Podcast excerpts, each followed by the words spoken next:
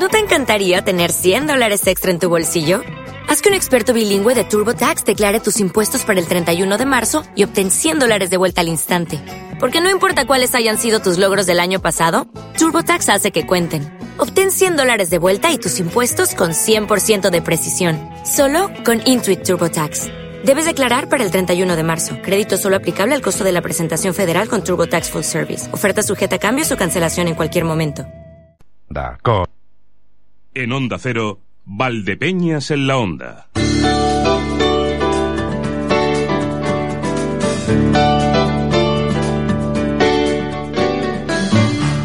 Esto pasa a veces. Esto pasa a veces. Estamos finalizando agosto. ¿Eh? 26 de agosto ya. Este, este es el último sprint.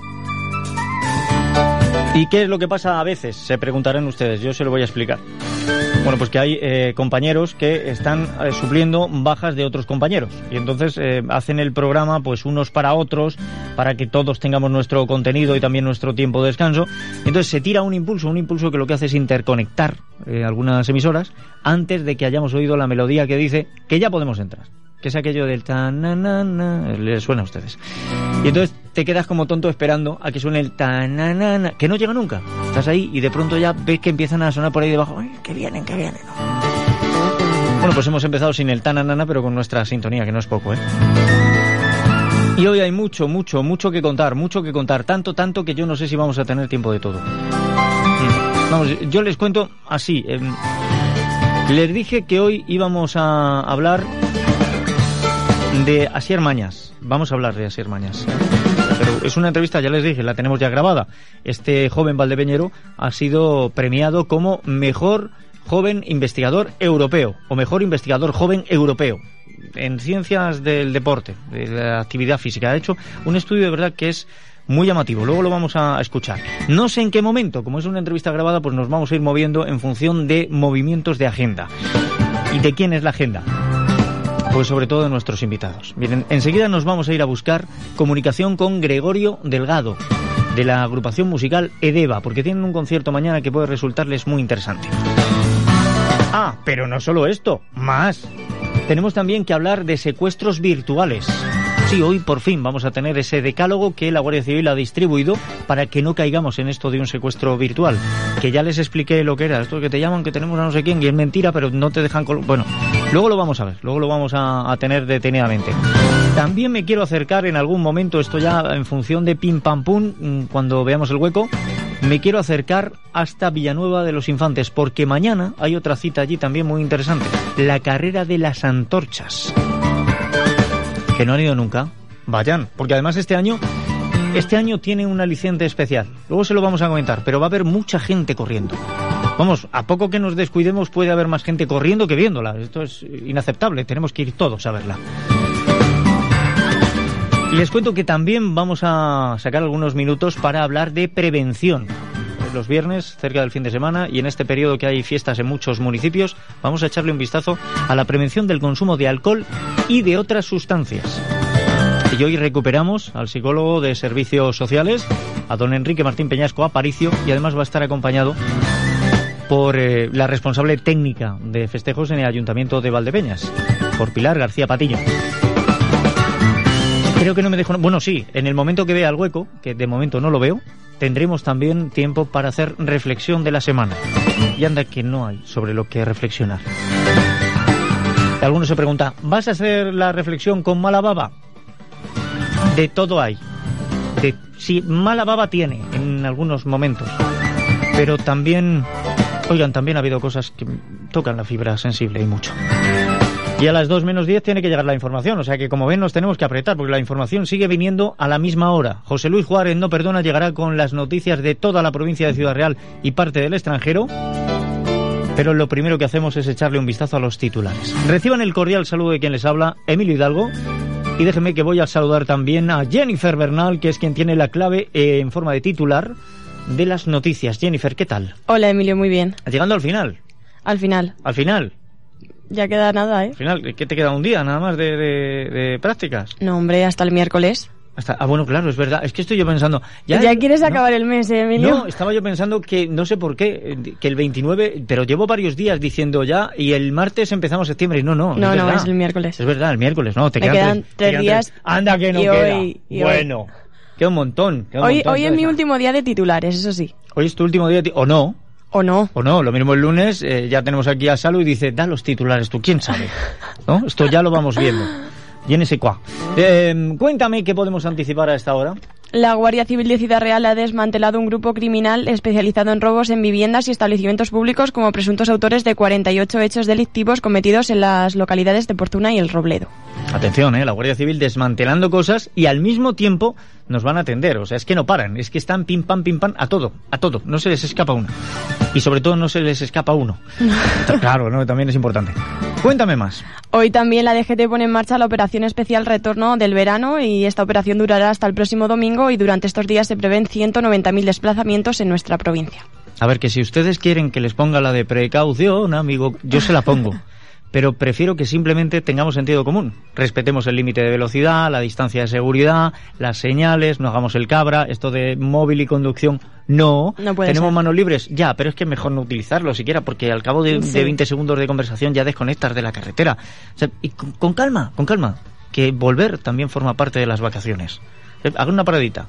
Pasan por la Nacional Cuarta, vénganse, métanse aquí en Valdepeñas, prueben mm, compren nuestros vinos, iba a decir, pero no, compren nuestros vinos, no mezclen en la conducción, compren queso manchego, que es una auténtica maravilla.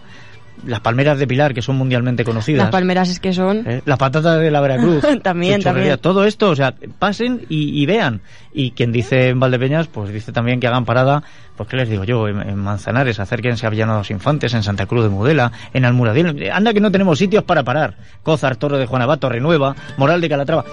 Pues si van parando en todos no llegan a casa. Bien, cuéntame más, anda. En Manzanares las rentas más bajas tendrán una reducción del 25% del CAI. El Centro Social Nuevo Manzanares acogió ayer una reunión para conocer los detalles del nuevo curso que se iniciará el 1 de septiembre y para informar de las novedades que tendrán lugar en el CAI municipal tras el cambio de gestión de la empresa adjudicataria. Claro que sí. Se pueden acercar a Villamanrique, Villanoa de la Fuente, Villahermosa, Montiel.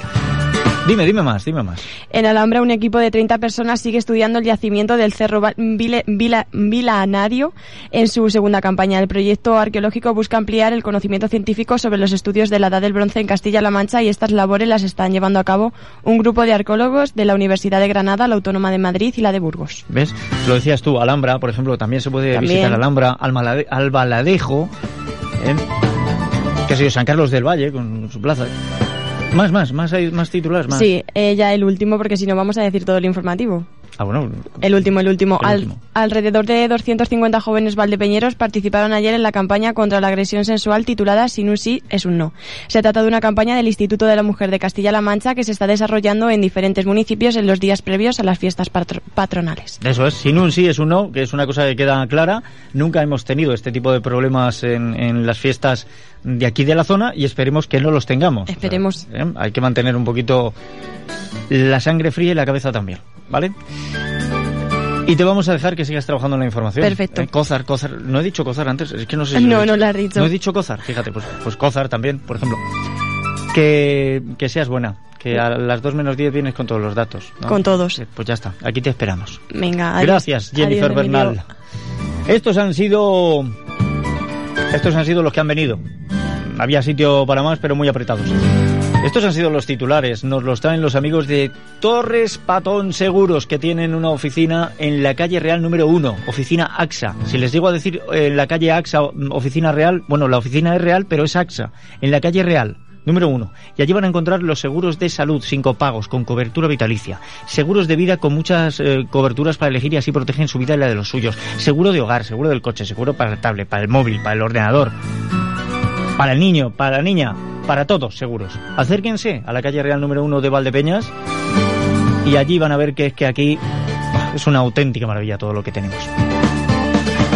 Y dicho todo esto, les dejo también el teléfono de Torres Patón Seguros 926 31 62 61 926 31 62 61.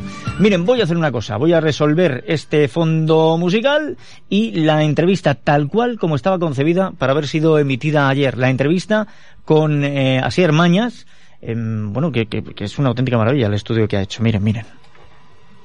Miren, cuando me he enterado de este tema, casi me caigo de la silla, que no habría estado mal para romper el sedentarismo.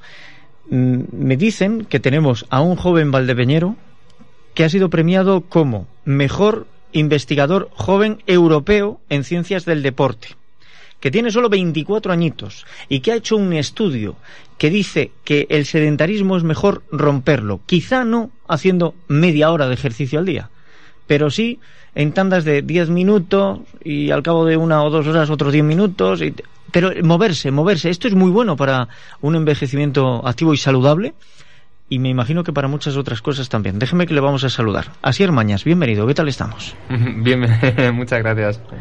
Oye, esto de, del envejecimiento activo es una cosa que hemos oído hablar muchas veces, ¿no? Que una persona por hacerse mayor no tiene que tener una peor calidad de vida, que hay que mantenerse activo, que hay que hacer cositas, pero nos has roto los esquemas, porque pensábamos que esto era 30 minutos andando rápido al día y con esto ya estaba todo solucionado. Era la panacea y resulta que hay cosas mejores. Sí, bueno, no, no mejores, sino complementarias, ¿no?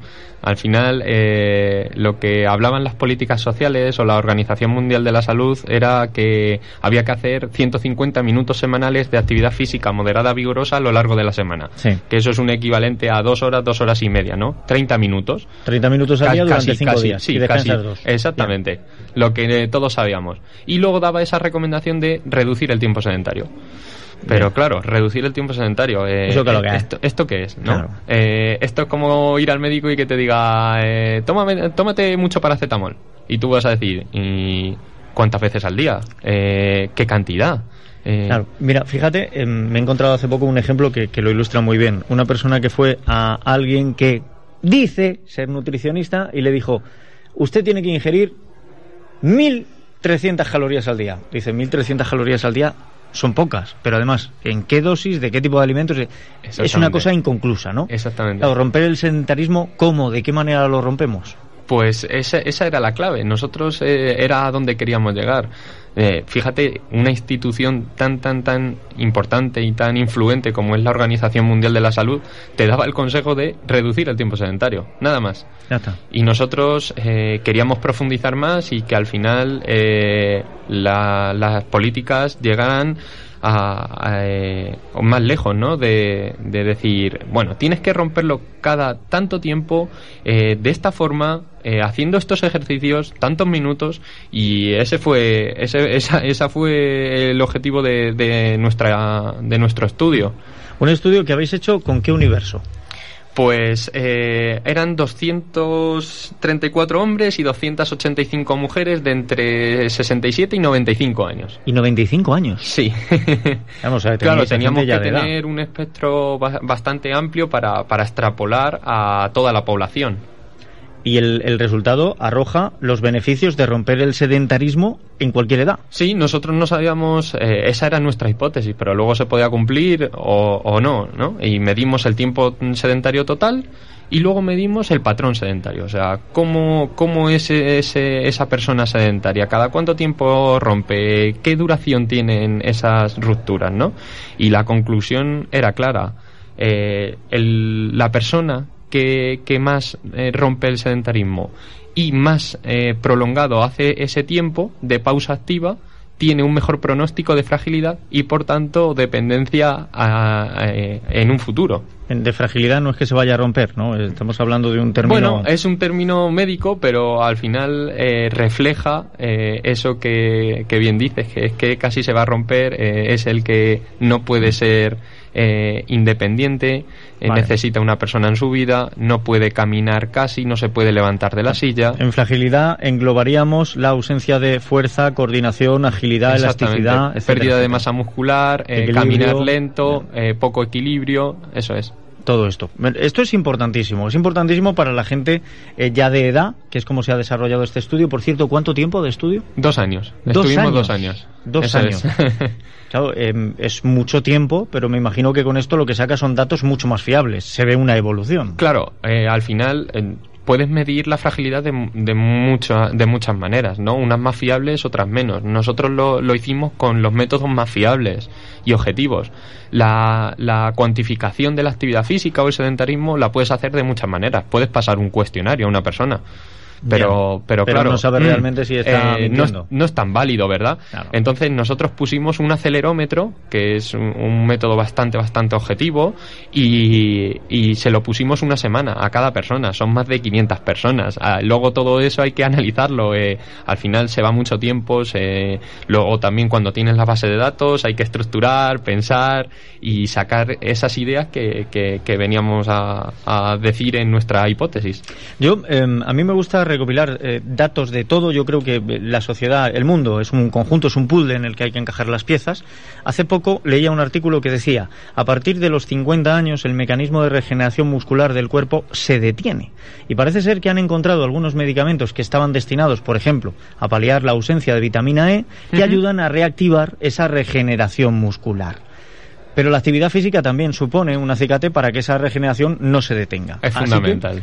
Romper el sedentarismo es bueno a partir de esas edades, pero también será bueno antes. Por supuesto, o sea, estos datos se extrapolan a toda la población. O sea, nosotros lo hicimos con personas mayores, pero es que al final esa persona mayor llega ahí, ¿por qué? Porque ha tenido un transcurso en su vida antes de ser activo o ser sedentario. Al final, eh, nosotros desde muy pequeños estamos inculcados a sentarnos en una silla. Eh, te puedes fijar en el colegio. Mm. ¿Cuántas horas pasan en el colegio sentados? Sales del colegio y te pones a trabajar. ¿Y qué haces? Eh, eh, sentarte, ¿no? En una silla, estar con el ordenador. Luego, ¿cuál es tu ocio? En una videoconsola, eh, pegado cine, al móvil, el- el sí. cine. Eh, todo nuestro ocio, todo nuestro trabajo, todo nuestro estudio, todo es sentado. Y llegamos a una, a una edad en la que eso tiene consecuencias. No quiero que la gente se quede con una idea errónea. Cuando hablamos de romper el sedentarismo haciendo una actividad, no hablamos de hacer un deporte, una actividad simplemente. O sea, puede ser el eh, salir a, pasear, el tomarnos unos minutos para subir y bajar unos tramos de escaleras, el hacer algo sencillito pero que no sea estar sentado. Eso es. Eh, nosotros eh, decimos que por cada hora sentados hay que, hay que hacer una pausa activa de 10 minutos, ¿no? Y esa pausa puede ser de distintas maneras. Puedes ir andando a tomarte un café, puedes hacer unos estiramientos, ¿vale? Puedes hacer unos ejercicios de, de fuerza con una banda elástica que tengas a mano. Al final es sacar ese tiempo, ¿no? Ese tiempo que normalmente encuentran otras personas, como pueden ser las personas que fuman, y encuentran siempre ese tiempo para, para salir a, a un fumar, a echarse un cigarro. Nosotros tenemos que sacar ese tiempo para ser activos y saludables, que al final es lo que es lo que nos va. Yo no sé a ustedes qué les puede impactar más, si el resultado de este estudio, que ya de por sí es impactante, o el hecho de que tengamos a un Valdepeñero tan jovencito, repito, 24 años, que es el premio al mejor investigador joven europeo en ciencias del deporte, en actividad física, eh, que es impresionante esto. El estudio eh, lo ha realizado a través de la Universidad de Castilla-La Mancha, que es donde has estudiado. Sí, sí, la, la Universidad de Castilla-La Mancha, en el grupo que yo trabajo de investigación, que es GENU Toledo. Eh, Que, son las siglas de, de- crecimiento, ejercicio, nutrición y desarrollo, ¿no? Exactamente, exactamente, son la- esas, Grow, esas- Exercise, Nutrition and Development. Eso es, en inglés. Y, y, eh, eso en colaboración con, con el Servicio de Geriatría y el Hospital de Virgen del Valle, donde hay un estudio de Toledo de envejecimiento saludable. Perfecto. No es el único estudio. No vamos a dar pistas, estás trabajando en otros temas, pero Sí. si ya está mal el tema de la investigación, si encima damos pistas, el plagio está a la vuelta de la esquina. Pero si nos puedes decir, ¿vais a seguir trabajando con el universo de personas de, de tercera edad? ¿O mm, vas a enfocarte a, a otros rangos de edades? O Nuestro, nuestro espectro es eh, personas mayores y, y a- hablar sobre inactividad, sobre sedentarismo, sobre ejercicio, eh, o sea, al final llevar eh, un envejecimiento saludable, ¿no? Ese es, esa es nuestra marca. Y, y hablamos de todo esto, pero hay que no, no puedo dar pistas, pero pero sí que de distintas formas, ¿no? Hay mi- lo que te hablaba antes de eh, qué actividad es la mejor, eh, cuántos minutos eh, tiene que ser esa ruptura, eh, todo eso es lo que posteriormente iremos desgranando. Bien, me imagino que luego ya pues conoceremos a través de otros estudios qué actividades serían mejores, cómo romper el sedentarismo, etcétera, etcétera, que ahora no se va a desvelar, pero por favor, en el momento que tengáis lista la publicación, yo te ruego que vengas aquí y nos lo cuentes. Eso está hecho, eso está hecho. Yo, para mí es un placer estar aquí y poder difundir eh, nuestra marca, la marca del laboratorio, la marca de la Universidad de Castilla-La Mancha, que es muy importante, que, que, la gente quiera estudiar allí, que tenemos buenos investigadores, tenemos buenos docentes y, y, que las políticas inviertan en, en ello. Fíjate, a mí es que me llama mucho la atención cómo se utilizan políticamente las informaciones y me llama la atención el hecho de que llevamos unos días viendo cómo cada dos por tres dicen em, la Universidad de Castilla-La Mancha le gana el MIR a Madrid y a Barcelona. El MIR es el examen de médicos interinos residentes. Y se cuelgan la medalla. En el MIR hay cierta trampa. O sea, si tú tienes mucho estudiante que venga de Latinoamérica, que es muy fácil convalidar algunos títulos que aquí son años y allí son meses, pues tienen puntos extras por ser extranjeros y puedes ganar el MIR pero que esto, que es alguien que ha estudiado aquí, que ha investigado aquí, que ha sacado este resultado, que recibe un premio a nivel continental, europeo, que no se le dé cancha, me parece lamentable. Así que vamos a hacerlo porque además esto redunda en el bien de todos. Se conoce la buena labor que se hace en la Universidad de Castilla-La Mancha, se conoce que tenemos a gente con una mente privilegiada que llega a estos estudios y se conocen cosas que son buenas para que el día de mañana todos tengamos un envejecimiento activo y con buena calidad. Me parece tremendo. Así Mañas, muchísimas gracias por haber estado con nosotros. Muchas gracias a ti. Muchas gracias a ti. de verdad, un estudio que es impresionante. Y déjeme, no voy a perder ni un instante. Hoy vamos haciendo carreón de fondo. Yo ya he hecho mis estiramientos. Mañana tenemos en Villanueva de los Infantes la carrera de las antorchas, que si ya es bonita Villanueva de los Infantes, con la luz apagada y alumbrado por antorchas no les quiero contar. Y ahora mismo vamos a hablar con una persona que está metida en la organización de esta carrera, porque además lleva el tema de seguridad. Incluso les digo más, es policía local también allí. Déjenme que salude ahora mismo a Mercedes Lillo. Bienvenida, ¿qué tal estamos? Hola, buenos días. Eh, sí, soy Mercedes, dígame. ¿Todo preparado ya para la carrera de las antorchas? Sí, todo queda ultimar los últimos detalles, pero todo está previsto, todo está listo. Ya está, como siempre. Si es que como ya llevan unos años haciéndolo, ¿verdad? Ya se saben sí, lo que pasa es que este año sí que cambia. Este año tenemos, hemos doblado los corredores y bueno, eh, es el primer año que participamos en el circuito de carreras de Ciudad Real, entonces, pues, pues nada. Efectivamente. Salir todo perfectamente. Prueba, prueba computable, ¿verdad? Para lo que son los campeonatos provinciales. Sí, sí, sí, por supuesto. Pues fíjense sí, pero esta carrera también es muy popular. Muchísimo. Yo he ido, he ido varios años, Mercedes. Y la verdad es que em, parece mentira la cantidad de gente que se congrega, pero es que tiene mucho atractivo. O sea, ver eh, que disfrutáis la carrera mientras se alumbra con antorchas es una maravilla. Sí, sí, es muy bonita. Además, el que viene repite. El que viene a correr repite. Y además eh, se trae a todos los familiares aquí a la fiesta, porque además es eh, estamos en fiesta, estamos en la feria. Claro que sí. de los Ayer empezasteis, ¿no? Sí, ayer, ayer comenzó la feria. Bueno, y seguiremos hablando de fiestas de infantes, ya lo verán la próxima semana, porque les recuerdo que el 4 de septiembre van a batir, ya lo anuncio yo, van a batir el récord Guinness del pisto más grande del mundo. Que parece mentira que el pisto manchego más grande del mundo lo tengan los franceses ese récord, se lo vamos a quitar. Bien, digo, Mercedes, eh, el recorrido, la distancia, aproximadamente cuánto? No, la distancia son 10 kilómetros. 10 kilómetros, jo, madre exactamente. Necesitáis antorchas mm, de, de, bajo gasto, ¿sabes? Porque que si no, 10 kilómetros lo que tardáis se consume. No, no, pero nos aguantan, nos aguantan hasta el final. Bien. Además queda muy en meta, eh, queda muy bonita la meta con, con un montón de antorchas, además de durante el recorrido. Mm. Esto, em, eh, ¿vosotros dais la antorcha ya encendida o es recomendable que cada uno lleve su mechero? No, las repartimos, nosotros las repartimos. Parte de la organización la reparte y mm. cuando comienza la carrera, pues se encienden. Cada uno de los de las personas que esté viendo la carrera, pues que tenga una antorcha, pues la enciende mismo. Vale, tampoco hay mucho problema porque con que uno lleve mechero y encienda la suya, ya vamos metiendo ahí todos y todos encendemos la.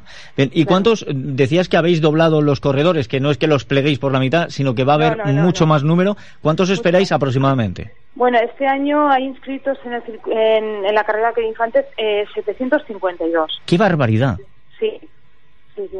752. Sí, que lo, sí que lo hemos doblado, sí. Pero esto, en cuanto a lo que sería el, el, número de corredores de cualquier carrera del circuito provincial, es una participación muy alta. Sí, bueno, es que últimamente también la gente participa mucho en todas las carreras del circuito, ¿eh? en todas las poblaciones que se organizan. Sí. ¿El plazo de inscripción está terminado? Sí, ha terminado, el día 22 terminó, sí. Vale, ¿y hace falta para, para disfrutar de la carrera de las antorchas estar federado o aquí van a poder eh, correr los que estén federados y formen parte de competición para puntuar en el circuito provincial o también el que quiera? No, vamos a ver, para puntuar en el circuito de, de- de carreras de Ciudad Real sí que hay que estar inscrito en el, en el circuito de carreras, pero es, es popular y todo el mundo puede correr. Todo No. el mundo que quiera puede correr. Popular y una maravilla. ¿A qué hora dará comienzo esta carrera de las antorchas? Bueno, eh, tenemos otra carrera de los niños antes. Sí. A las siete y cuarto comienza la carrera de los niños, que también tiene mucho éxito, de varias categorías. Entonces, y la carrera de los niños comienza a las siete y cuarto. Y la carrera en general comienza a las nueve y cuarto de la noche. Bien, va a comenzar todavía con algo de luz en el cielo, pero rápidamente se hace de noche y entonces revive todo el atractivo que tiene esta carrera. Sí, sí. Pues Mercedes Lillo, muchísimas gracias por habernos contado todo lo que va a ocurrir mañana a partir, pues eso, de las nueve y cuarto, cuando comience la carrera de las antorchas y antes con las carreras infantiles. Sí. Y espero que vaya muy bien, más que nada porque además como estás encargada de la seguridad en el circuito, pues oye, que no haya problemas. Nada, que salga perfectamente. Invitar a todo el mundo que venga, tanto a la carrera de las antorchas como a las fiestas y también al pista. Claro que sí, que no falte nadie. Mercedes, que disfrutéis de las fiestas. Muchísimas gracias. Gracias, un saludo. Hasta luego. Y nosotros eh, seguimos, nada, eh, nos quedan un poco más de cuatro minutos para llegar a la información y vamos a hacer un poquito de reflexión. Todo se mueve, todo está en constante movimiento, todo, bueno, todo no. Los políticos son inamovibles. Figúrense que vamos a unas terceras elecciones y ahí están los mismos que han sido más o menos no ganadores. Aquí no dimite nadie, como muchos se callan, pero dimitir. Sánchez e Iglesias casi no han dejado ni huellas. Bueno, el socialista nos ha dejado un álbum fotográfico de vacaciones, que ya le vale. Iglesias fue más allá y no nos había dejado nada. Un par de noticias sobre sus amoríos con la asistente que tiene en el Parlamento Europeo y con Irene Montero, jefa de gabinete en Podemos, pero nada más. Hasta que le dio por apoyar a un condenado por pertenencia a banda terrorista para que entre en un juego político que tiene prohibido por sentencia judicial. Al final, callados están más guapos, porque si van a hablar para defender las aspiraciones de Otegui, mientras que a Leopoldo López lo ven bien en prisión, uno está condenado por serlo y el otro acusado sin pruebas. Y hablo de la belleza de los callados en plural, porque Garzón ha hecho lo mismo que Iglesias. O peor. Como les digo, todo se mueve. Los cimientos del PSOE se tambalean, aunque no sabemos cuánto. Dicen que otras elecciones les darán una idea de si la cosa va bien, porque hay quien cree que están en caída libre y quien piensa que andan en remontada. También en Italia creían que tenían edificios preparados para soportar un seísmo y 251 víctimas. A estas horas, quizá más. Dicen que no era así. Miren, dentro de la desgracia del terremoto que ha hecho desaparecer la ciudad de Amatrice, hay coincidencias, todas tristes, aunque alguna tiene un punto de heroísmo. La primera coincidencia es que el 24 de agosto, mientras la tierra se sacudía y echaba abajo edificios tomados por el sueño de la madrugada, ya tenía un estigma en la historia. En semejante día, pero en el año 79 después de Cristo, entró en erupción el Vesubio y acabó con al menos tres ciudades. El día ya es una fecha para no olvidar. Del mismo modo que será difícil de olvidar el nombre de Julia. En pocas horas se ha convertido en un símbolo de esperanza y de valor, o mejor dicho, de amor infinito. Verán, Julia se llama la niña de 10 años que fue rescatada tras 17 horas enterrada viva. Lo que había sido su casa casi se convierte en su tumba, pero por fortuna se tornó en refugio y aquellas ruinas la mantuvieron con vida. Pero también se llamaba Julia, Julia Renaldo, una criatura de 8 años que usó su cuerpo para proteger a su hermana pequeña. Estaba con sus padres visitando a su abuela y durante la noche la casa se vino abajo. Sus padres están heridos pero viven. Su abuela también vive. Y la pequeña Georgia, de cuatro años, ha salvado su vida porque su hermanita Julia utilizó su cuerpo como escudo ante la lluvia de cascotes. Solo contar la historia se me estremece el alma. No logro entender lo injusta que es la vida a veces. Pero menos que eso alcanzo a entender lo estúpidos que somos los seres humanos. Y los políticos los que más. Sobre todo algunos. Que me expliquen sin hacerme vomitar en qué mundo puede uno llevar la cabeza alta mientras justifica que otros asesinen por hacer valer sus ideas. Que puedan defender que entren a participar del juego político o que le hagan el vacío a las víctimas, pero estén los primeros para fotografiarse junto a dictadores y asesinos. ¿De dónde ha sacado esta gente su falta de humanidad? ¿Quién les ha dado el báculo para elegir qué es justo e injusto y para hacerlo valer por gónadas? Nunca, jamás podrán contar con mi apoyo ni comprensión aquellos que llamen asesino a un torero y hombre de paz a alguien como Tegui. Nunca estaré al lado de los que justifican la muerte de según quién o le perdonan delitos o le obvian sentencias. Eso sería como decir que los niños que murieron víctimas de las bombas de ETA están justamente asesinados. Sería como aceptar que no podemos decir que Julia ha hecho algo heroico hasta que nos lo confirme un telepredicador del populismo. Miedo me dé al día en que dirija mi mundo alguna persona con poder para decidir qué muerte es justa y su baremo sean vacíos ideales.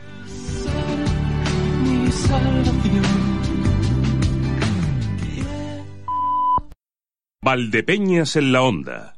Onda Cero.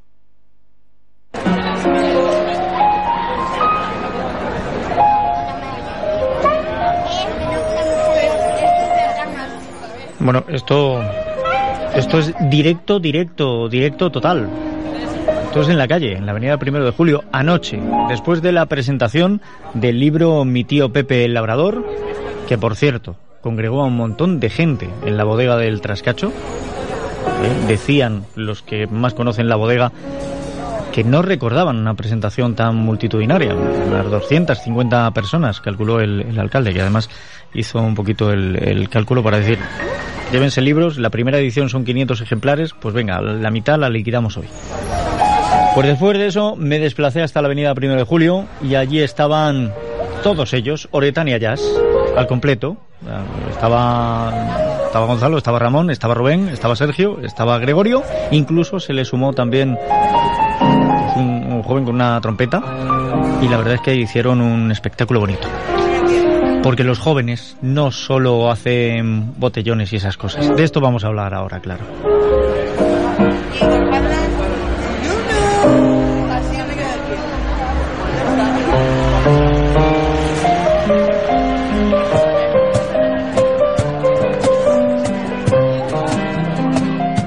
Este viernes 26 de agosto estamos ya muy cerquita, muy cerquita, muy cerquita de las fiestas. Es que nos queda nada. Enseguida vamos a comenzar con las fiestas del vino y la vendimia, o de la vendimia y el vino, en honor a la Virgen de Consolación.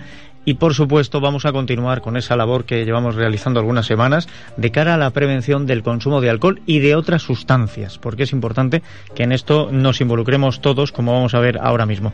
Déjenme, porque tengo que saludar al psicólogo de Servicios Sociales del Ayuntamiento de Valdepeñas, don Enrique Martín Peñasco Aparicio. Bienvenido, ¿qué tal estamos? Pues muy bien, buenos días. Hombre, hoy mejor que nunca, porque además viene bien acompañado. Le acompaña una de las técnicos de festejos y participación ciudadana, Pilar García Patiño. Bienvenida. ¿Qué tal? Bien, bien, muchas gracias. Bueno, hoy nos sentamos a esta mesa los tres porque tenemos que hablar de las fiestas y de la mm, relación, yo no sé hasta qué punto es una relación eh, sana o insana, o cómo eh, perturbamos el desarrollo normal de una fiesta cuando lo mezclamos con el alcohol, que es una de las cosas que nos tiene que ocupar aquí. Sí, fiestas más alcohol, eh, ya parece que es una fórmula eh, que mm, es inevitable, pero también que, bueno, y no es que no es que se pretenda evitar, pero que muchas veces eh, expone a, situaciones eh, socialmente no agradables o conflictivas cuando, cuando se abusa. Fiestas más abuso de alcohol. Yo echo mucho de menos una cosa que había en nuestra época que era muy bonita, que era la discoteca light. ¿No? Y entraban los menores hasta cierta edad y no había alcohol, había refrescos y uno se lo pasaba igual, era la misma fiesta con la misma música. ¿eh? Sí, era todo muy parecido, demasiado parecido, ¿no? Solo, sí. había que, solo había que añadirle algo más a la copa y ya está, ¿no? Fíjate, es que siempre tienes que buscar. En fin, vamos a dejar eso. Desde festejos, ¿cómo planteáis el, el tema de las fiestas? Precisamente intentando que esa relación fiesta más alcohol no se establezca o no sea obligatoria. Vamos a ver, obligatorio no es nunca eh, ligar una fiesta con alcohol. Sí es cierto que las fiestas locales, normalmente las fiestas populares, siempre van ligadas a un consumo de alimentos o de, o de bebidas. El problema no es el consumo que se haga de esas bebidas, sino quiénes las hacen y, y, y en qué cantidad, como decía Enrique. El control, eh, comentábamos, siempre hemos comentado que ese control debemos de hacerlo todos. Sobre todo el consumo de menores debe estar controlado por, por todos los ámbitos de la sociedad. Todas las sociedades somos responsables de ese consumo en menores. El consumo en menores debemos de hacerlo desde los padres, eh, desde los puestos de trabajo, desde eh, las actividades que se promueven de ocio y tiempo libre. Entonces debemos de ser responsables de que esos chavales tengan que generemos hábitos nuevos, hábitos saludables, no nuevos, sino hábitos saludables. Y, bueno, y entre todos debemos de, potenciar esos hábitos. ¿Cómo? Pues eh, recordemos que los chavales eh, de la educación, lo que es el, conocimiento, lo adquirimos a través de la, de la imitación. Eh, mm, debemos empezar nosotros mismos, los mayores, a crear esos hábitos o a ponerlos de imagen para que ellos imiten, es decir, mm, que vean qué es lo como nosotros vivimos para que ellos puedan seguir nuestra línea de, actuación. Esto es eh, puede terminar siendo un círculo vicioso porque lógicamente eh, los adultos damos ejemplo a los pequeños que el día de mañana van a ser adultos. Y como además nuestras fiestas tienen una expresión en la calle, pues eh, esos niños de hoy, adultos de mañana, si siguen consumiendo el alcohol y además lo hacen en la calle, lo hacen a vista de todos, se convierten en ejemplo de todos, del ejemplo que no queremos. Claro, eh, hay una parte de nuestra cultura importante y es que las manifestaciones son, eh, nosotros vivimos mucho el espacio público. la sociedad mediterránea tiende a concentrarse en la calle. de la sociedad mediterránea le gusta la calle. aquí lo vemos en, en, Valdepeñas, ¿no? Estos jóvenes ahora hay una manifestación nueva que es pues que se le llama el botellón, que es una parte de esa expresión. Eh, los chavales antes nos reuníamos también, había otros, eh, otras posibilidades. La gente se reunía en casas, en cercaos, en bodegas. Ahora esos, esos elementos no existen. Los chavales están reducidos en, de espacios y bueno, pues buscan la calle, buscan esa calle. Lo que tenemos que intentar todos es que ese encuentro, que es bueno, que puede ser bueno, pues eh, se nutra de, buenos hábitos, de buenas costumbres y de, sobre todo, lo que hay que controlar mucho, creo yo, que es también la edad en la que se está haciendo esa, esa manifestación. Sí, por supuesto. Lo que ocurre es que el, control de la edad, eh, de que uno pueda entrar en contacto con el alcohol, está establecido también por ley. Quiero decir, por debajo de 18 años no deberían de tener contacto. Pero es muy difícil controlarlo. Claro, mira, nosotros desde el ayuntamiento, por ejemplo, como tenemos el tema de los carros, eh, bueno, los carros se pueden ubicar en la Plaza de España en la Plaza de Constitución. Estos, para poder acceder a esa, a, una autorización, que le damos, le decimos las matrículas o autorizaciones, una cartulina que está sellada, está avisada por el ayuntamiento, para poder acceder a, a esa autorización, todos los chavales que van en el componen la peña tienen que ser mayores de edad. Es decir, se les pide en la relación de componentes de, miembros de la peña y el servicio de estadística hace una comprobación, hace un, bueno, pues es una revisión de los datos para ver si, bueno, pues todos son mayores de edad. Si hay algunos que no es mayor de edad, se les avisa, se, de momento se les mm, retira, no se les concede esa, esa autorización y bueno, salvo que se comprometan y por escrito el representante y todo y un par de adultos más a que no van a estar esos menores en ese carro. Es decir, desde el ayuntamiento, los carros que todos los carros que aparecen en las plazas de España durante las fiestas del vino, los componentes según la declaración que hacen esos componentes de la peña, el representante son mayores de edad, menores no. Bien, es que si luego no se ciñen a esa declaración que han hecho, eh, están asumiendo una responsabilidad. Quiero decir, mm, que también es un papel importante que a partir de los 18 años, puesto que los actos conllevan una responsabilidad, sean responsables desde antes, lo asuman. Sí, sí, sí, eh, para eso se hace, sí. Esto es una faceta que es importante. Y es verdad que en torno a los jóvenes eh, solemos hablar mucho del botellón. Sería injusto ceñirnos a que los jóvenes son botellón como sería injusto también decir que las fiestas son solo la noche en la plaza y ponerse hasta arriba. Las fiestas tienen mucho más. Vamos a ver, eh, yo como responsable de festejos a nivel técnico eh, me encanta hacer, vamos, un, alegato de las fiestas porque es un, las fiestas, de verdad me gustaría que todo el mundo leyera el programa de fiestas. No solamente por lo que el ayuntamiento puede organizar. De un total, creo que pasan la centena de actividades este año, el 50% de las actividades son municipales, tienen algo que ver. Pero es que el otro 50% lo organiza las entidades sociales de Valdepeñas podemos ver desde actividades deportivas que hay torneos que supone que se, esos torneos se realizan durante varios días. Es decir, deportivas no sé si hay unas 15 que si tú las multiplicas por varios días, que puede ser que el torneo dure, em, se, va aumentando el número de actividades deportivas. Hay deportivas, por ejemplo, no sé, hablamos de fútbol, de piragüismo, de ajedrez, em, de... Eh, espera un momentito, lo he hecho un vistazo. Sí, Tengo aquí la relación. Pero vamos, Eh, luego tenemos, por ejemplo, el tiro con arco, fútbol sala, aeromodelismo, pesca, eh, bolos, mm, bike. eh, ahí está la ruta nocturna de bike del vino. Sí. Es decir, eh, hay una serie de actividades deportivas que durante toda la jornada están ahí para que los chavales, no los chavales, todo el mundo. Pero es que aparte, eh, por ejemplo, el, de todas las colectividades mm, sociales, bueno, todas las colectividades locales, perdón, eh, podemos hacernos cargo de la, eh, por ejemplo, la Fundación Gregorio Prieto siempre inaugura una, una exposición. Tenemos el Festival Flamenco eh, de la Virgen de la Cabeza, que es uno de los festivales más importantes que se pueden a nivel regional, que siempre satur, vamos, eh, se queda pequeño el aforo. Tenemos la- el, los- el vaso de, de vinos nobles de un homenaje de este año, por ejemplo, que es Antonio Fernández, que es un premio nacional de poesía.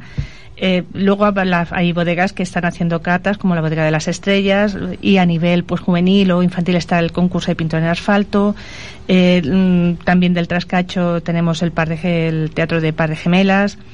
Eh, eh, es decir, es que hay una programación eh, grandísima y luego a nivel loca, eh, a nivel municipal pues tenemos aparte de los conciertos que siempre intentamos que vayan de- destinados a todo tipo de son de, mm, De todo- públicos. de público de público. Eh, bueno pues por ejemplo para los jóvenes tenemos que en el convento eh, se, durante tres días va a haber eh, bueno tenemos a Digibeni y las peñas se Sí. y las peñas se encargan de, re- de hacer juegos para, la, para las propias Efe- peñas. las vinolimpiadas, las las vinolimpiadas el voleibol el voleibol eh, tenemos otro concurso que se va a hacer el día 6 que es Hacha Tira de la Capacha este año tenemos, eh, sí, es como un, una- un tipo de gincana, ¿no? El, el ayuntamiento tiene también programada, la Concejalía de Festejos tiene también programada eh, una gincana para las peñas. Y luego los días 5 y 6 los conciertos son en la Plaza de España, los conciertos de jóvenes, de grupos juveniles o DJs eh, locales. Eh, van a estar en la plaza el día 5 y el día 6. Es, es una cosa además que me parece un gran acierto, darle protagonismo a, a los jóvenes de, de aquí de Valdepeñas, de la comarca incluso, para Ujú. que te suban también al escenario, porque es su público y, y se entregan completamente. O sea, una A ver, eh, lo que, perdón, lo que No. comentábamos era eh, si es, es otra manifestación más cultural, decir, no olvidemos que las fiestas lo- las fiestas locales es una manifestación eh, de un de un legado cultural que llevamos y, y de lo que se va in- eh, incrementando día a día en nuestra cultura. Llevan pareja la Exposición Internacional de Artes Plásticas, o sea que... Eh, claro, bueno, es que esa me la he saltado, que es, un, Qué- mayor de- exponente, qué mayor Claro. exponente de la cultura, Es decir, que es una, eh, las fiestas y sobre todo yo creo que las fiestas de la Ventimia y el Vino de Valdepeñas eh, creo que tienen un peso cultural muy importante. Bien, implicación de todos los colectivos en la fiesta porque tenemos también que implicarnos en la manera de vivir esa fiesta. Esto de dar tantas alternativas, lo hemos hablado otras veces, Enrique, es eh, una de las mejores herramientas para que los jóvenes tengan algo que hacer y no solo estar bebiendo. Sin duda, sin duda. Eh, Todo esto que está comentando Pilar ilustra claramente que el que quiera entender una fiesta o las fiestas solo como salir y beber es casi como única dedicación. Desde luego se está perdiendo muchas cosas y, y- y tiene, o, o ignora o quiere o no quiere o quiere ignorarlo voluntariamente, no quiere saber de una oferta que hay muy amplia y muy atractiva. Es decir, que eso de que es que a ver qué voy a hacer, si es que, como a veces nos dicen, es que no tenemos que si hubiera otras cosas. Bueno, creo que las hay. ¿eh? Tú alargas la respuesta de te voy a tirar una pelota que a ver cómo la devuelves, ¿sabes? Porque eh, si estamos diciendo que aquí nos tenemos que implicar todos, ¿cuál sería la manera de actuar si nos encontramos a un menor que está bebiendo? Porque entiendo que a una persona que además está bebida no le puedes llegar y recriminar las cosas así muy ásperamente porque se va a revolver. Eh, estamos en un entorno además en el que los jóvenes, nos guste o no, pues hacen piña, con lo cual podemos generar un conflicto. Entonces, ¿qué sería lo adecuado? ¿Hacer algún comentario? ¿Llamar Mira, a autoridades? a ¿O cómo lo El- hacemos? eh, para empezar, eh, cuando ves una persona que está viviendo no puede desconocer si es mayor o menor de edad. De hecho, muchas veces hay bastantes dudas. Bueno, a algunos casi les tienes que quitar el chupete para decirles, oye, Bueno. o sea, que, que- que se ve, en algunos casos se ve. En algunos casos se ve o es más o menos patente, pero eh, la responsabilidad nuestra no es ser una especie de, de brigada ciudadana anti-alcohol por ahí que va actuando con, con los chicos que vea o no vea, ¿no? Si está en un grupo, además si está pues afectado por el alcohol, su desinhibición o lo de los que lo rodeen tal, pues eh, va a ser va- puede, puede generar una situación violenta que desde luego no es lo que se pretende, ni lo aconsejaré, No ni donde haya que entrar porque uno se convierta en adalid de, de, de, de la- de antialcohol, ¿no? Eh, de, de- defensor del- del menor en, en el consumo de alcohol. Hay mo- muchos más momentos. Está el ejemplo, como has dicho, como ha dicho Pilar, y muchas otras cosas. Si en esa circunstancia que tú me planteas, desde luego hay que valorar si está alterando el orden público, pues hay que llamar a algún, a algún agente de seguridad o, o si tiene que recibir servicio sanitario, en fin, pero desde luego lo A ver- que es intervenir con ella como tal no es. A ver qué nos dice Pilar, porque el ayuntamiento y el área de festejos tiene prevista esta circunstancia. No, también. no es que la tenga prevista. Vamos a ver, lo que quería, por- ya lo ha comentado un poco eh, Enrique. Eh, hay mm, una parte importantísima que se me ha olvidado aquí recordar porque es el, todo el, el equipo de- del plan de emergencia que hay en el ayuntamiento. Bueno, hay una comisión de seguridad y se, siempre se organiza y se plantea el plan de emergencia. Como todos habrán visto, es muy llamativo cuando sales de, cuando estás en la Plaza Constitución, pues que tenemos el camión de bomberos, el camión de policía. el- Bien, pues ahí hay dos entidades colaboradoras, sobre todo en el, bueno, alrededor de la plaza y sobre todo en la Plaza Constitución. Hay dos entidades eh, que hay que quitarse el sombrero ante ellas, que son Protección Civil y Cruz Roja, lo- Sí. todo el todo el- eh, la agrupación de voluntarios. Si vemos al- eso, voluntarios. Vol- ¿eh? No, no, totalmente Voluntarios. voluntarios. Eso, de verdad, chapó por ellos y toda la sociedad debe de agradecerles la labor que hacen porque están eh, todas las noches, todas las horas, pendientes de cualquier incidencia que pueda ocurrir.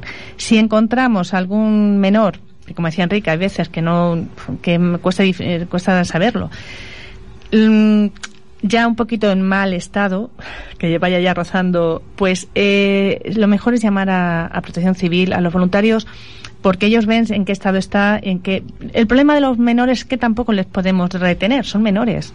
Eh, sin la autorización de los padres no podemos hacer nada. Ese es el problema del, del menor. No podemos actuar sobre ellos porque mm, la autoridad la tienen los padres, no es un adulto. Entonces, lo que pasa que cuando vemos algunos eh, cuando hay algún menor que ya está un poco en mal estado y que podemos detener, sí que coge- eh, lo mejor es llamar a Protección Civil o Cruz Roja, ellos se acercan, observan y si no, pues lo llevan para casa, le piden sus datos y lo llevan para casa. Y quería añadir unos padres que en algún punto de la localidad, a lo mejor no muy cercano, están. Es decir, Claro. que, Sí. que- y ahí no es que en ese momento haya que ponerse a buscar los padres, pero que los padres, como estamos hablando de las responsabilidades desde los diferentes ámbitos, Sí. municipales, eh, de seguridad, de voluntariado, de también está, por supuesto, como hemos hablado en otros programas, la responsabilidad de los padres Hombre. respecto a estos menores. Por ¿no? supuesto, son los primeros que Claro, tienen responsabilidad que- con sus hijos. Que tienen que prevenir, no ya eh, que esperar a que se dé esta circunstancia para atenderlo, ¿no? Si está así, sino que prevenir con unos sistemas, pues cuando salen las fiestas, pues sabiendo que están expuestos a de ese riesgo, pues un control y lo que hemos hablado muchas veces, ¿no? Sí, esto eh, forma parte de la lógica del sentido común. Lo que pasa es que a veces el sentido común no es el más común de los sentidos. Y yo recuerdo siempre la anécdota que me contaba en una ocasión el alcalde de Valdepeña, Jesús Martín, de ese Sí. padre que llegó a recriminarle que su hijo había llegado a las 4 de la mañana ebrio. Pues oiga usted, ¿y y usted qué hacía mientras tanto? Claro, usted no controlaba que su hijo menor no había llegado a casa a las 4 de la mañana y cuando llega viene en el estado que viene. Pues aquí responsabilidad tenemos todos y los primeros los padres, por supuesto que sí.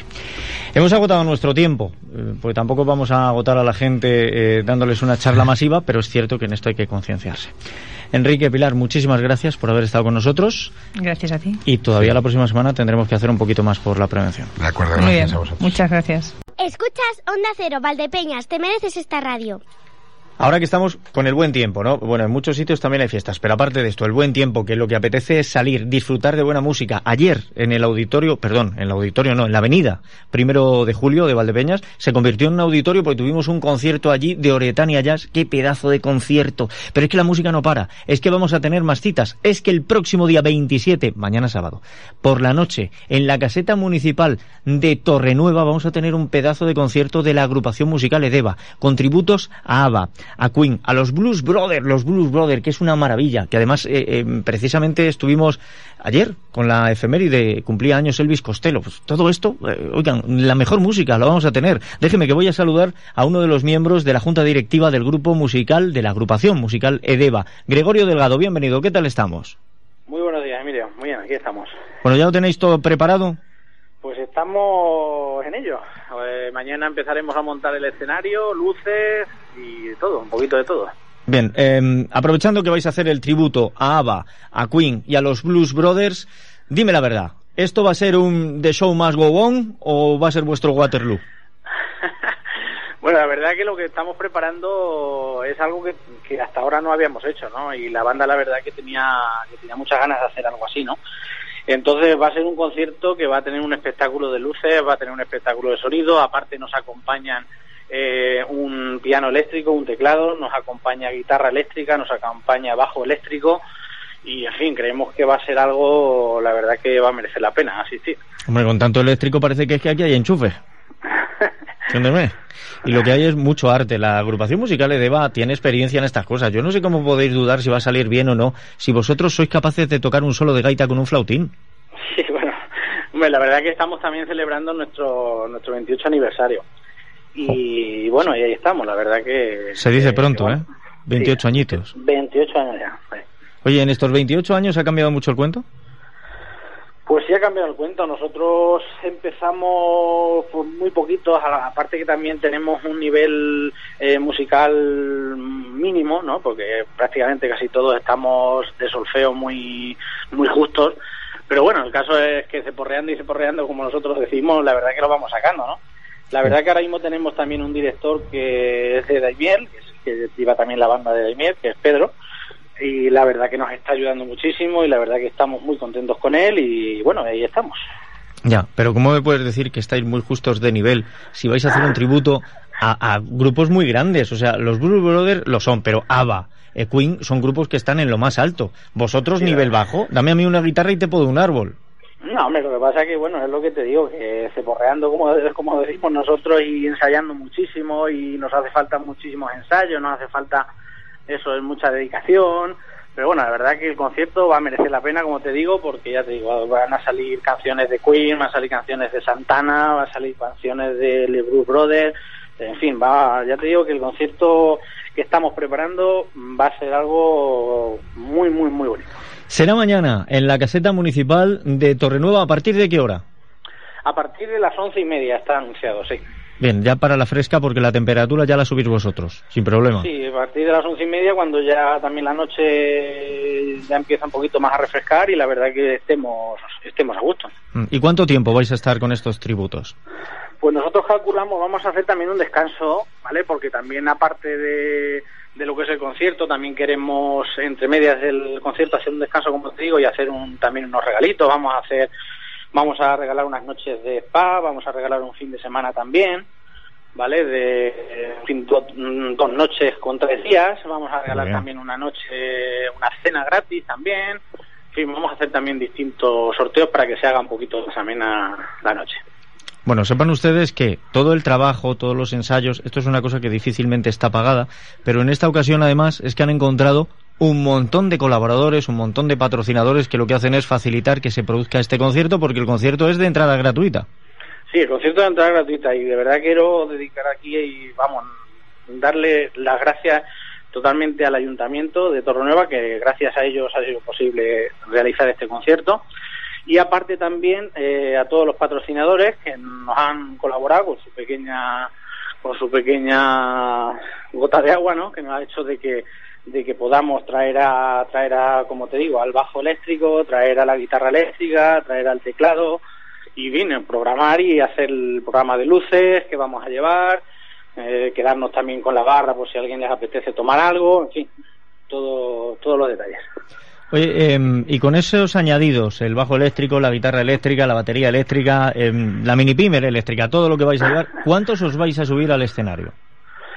Pues más o menos sobre, calculamos, vamos, somos unos 50 músicos. Somos unos 50. Falta gente porque también, como sabes, Torrenueva es un pueblo pequeñito, hay una boda también, en fin, se, mucha gente que va a la boda, faltarán cuatro o cinco más de los que somos. Pero vamos, calculamos que sobre unos 50 músicos estaremos en el escenario. No está nada mal.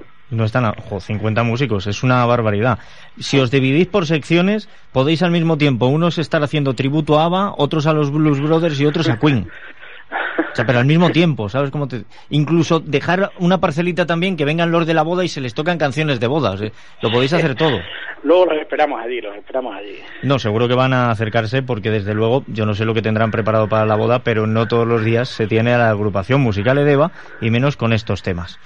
Pues Gregorio, espero que vaya muy bien, que lo disfrutéis mucho, que la gente de Torrenueva lo disfrute mucho, que seguro que sí, y espero también que volvamos a hablar con iniciativas como esta. Muy bien, lo que no te he comentado, Emilio, lo que Dime. no hemos comentado es que después del concierto, ¿Sí? vale, eh, viene un grupo que se llama Son Cuatro Días, Sí. que hacen tributo al último de la fila, a Manolo García.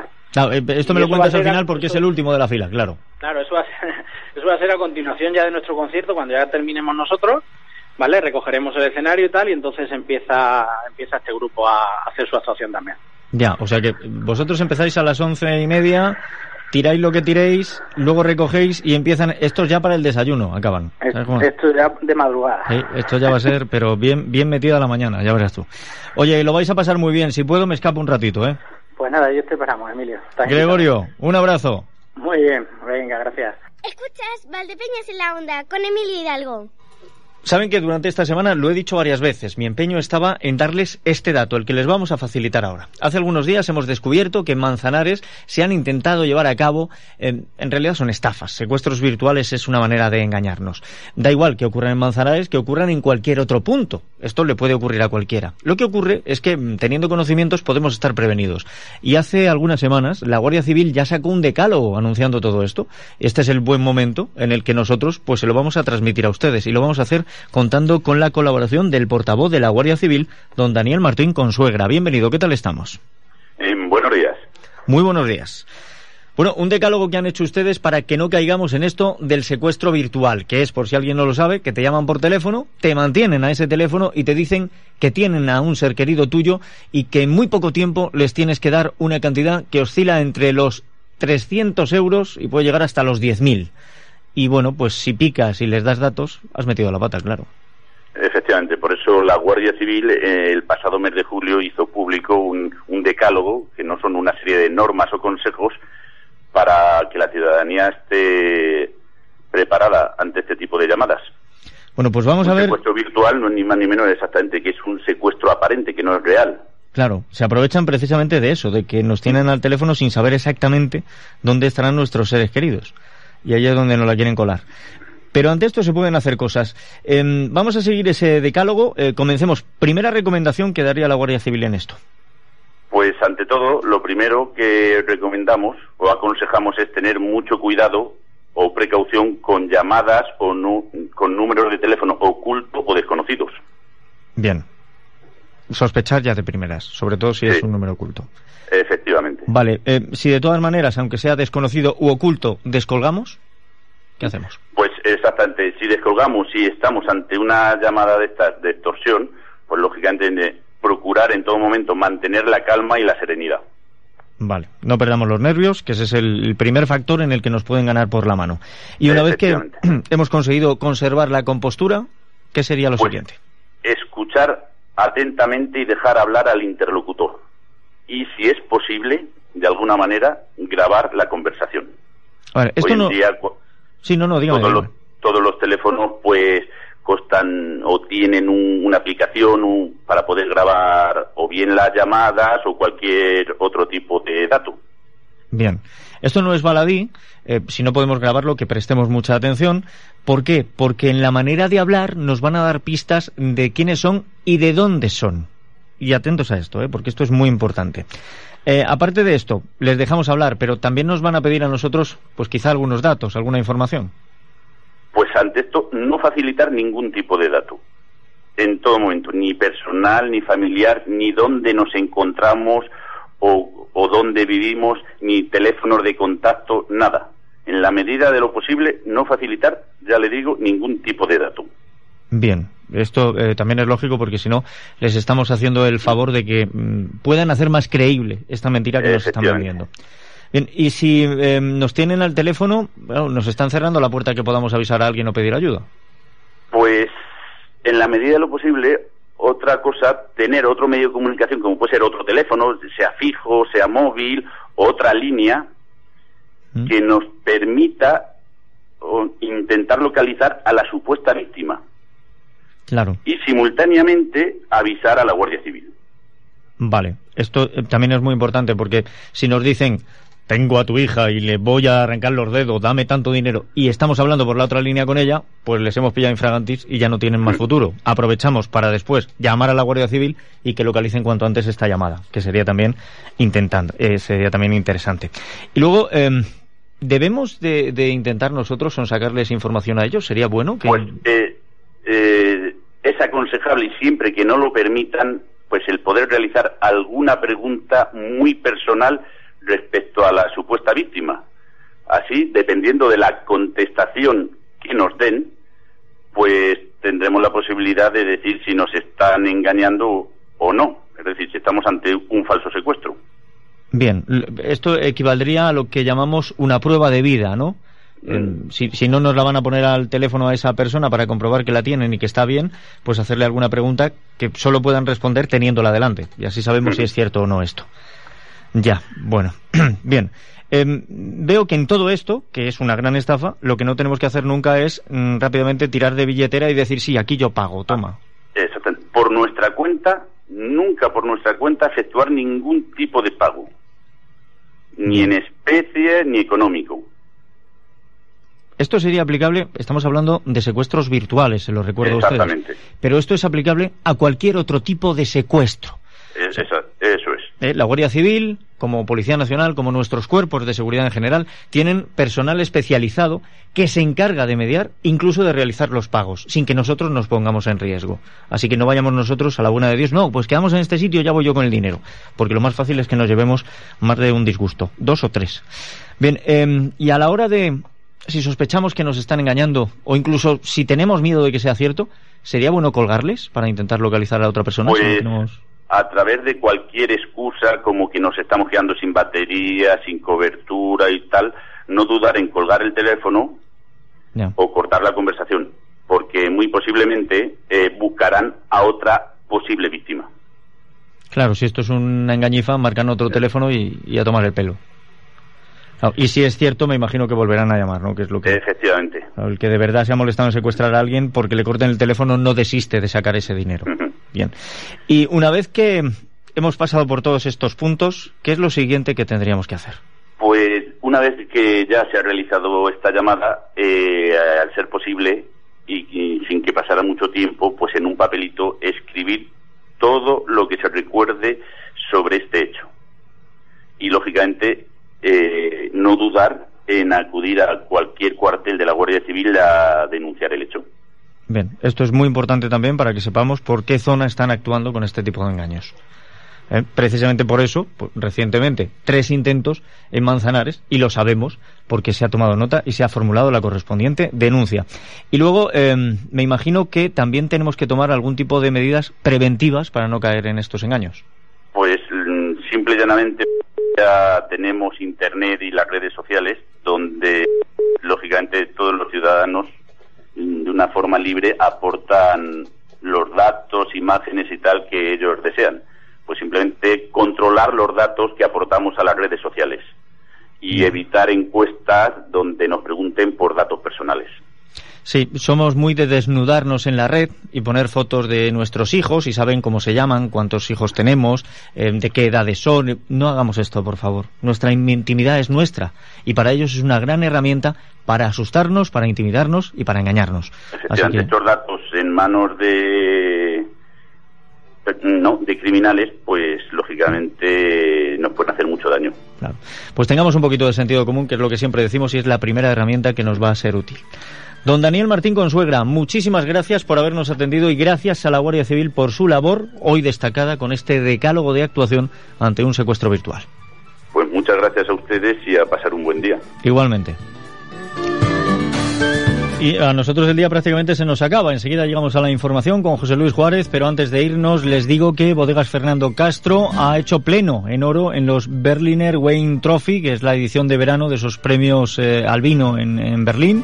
Bueno, pues se han llevado, mm, como decimos, medallas de oro el Caballero Medieval Sauvignon Blanc del 2015, el Decreto Real Crianza del 2013, el Castillo de Baños Reserva 2012 y el Castillo de Santa Bárbara Gran Reserva 2010. Todos ellos como digo, medalla de oro. Enhorabuena, bodegas Fernando Castro. Así llegamos a la información enseguida, unos consejos y aparece nuestro compañero José Luis Juárez. Se despide quien les ha acompañado, Emilio Hidalgo. Sean buenos, que es de lo poco que viene saliendo económico. Disfruten del fin de semana. Hasta lunes.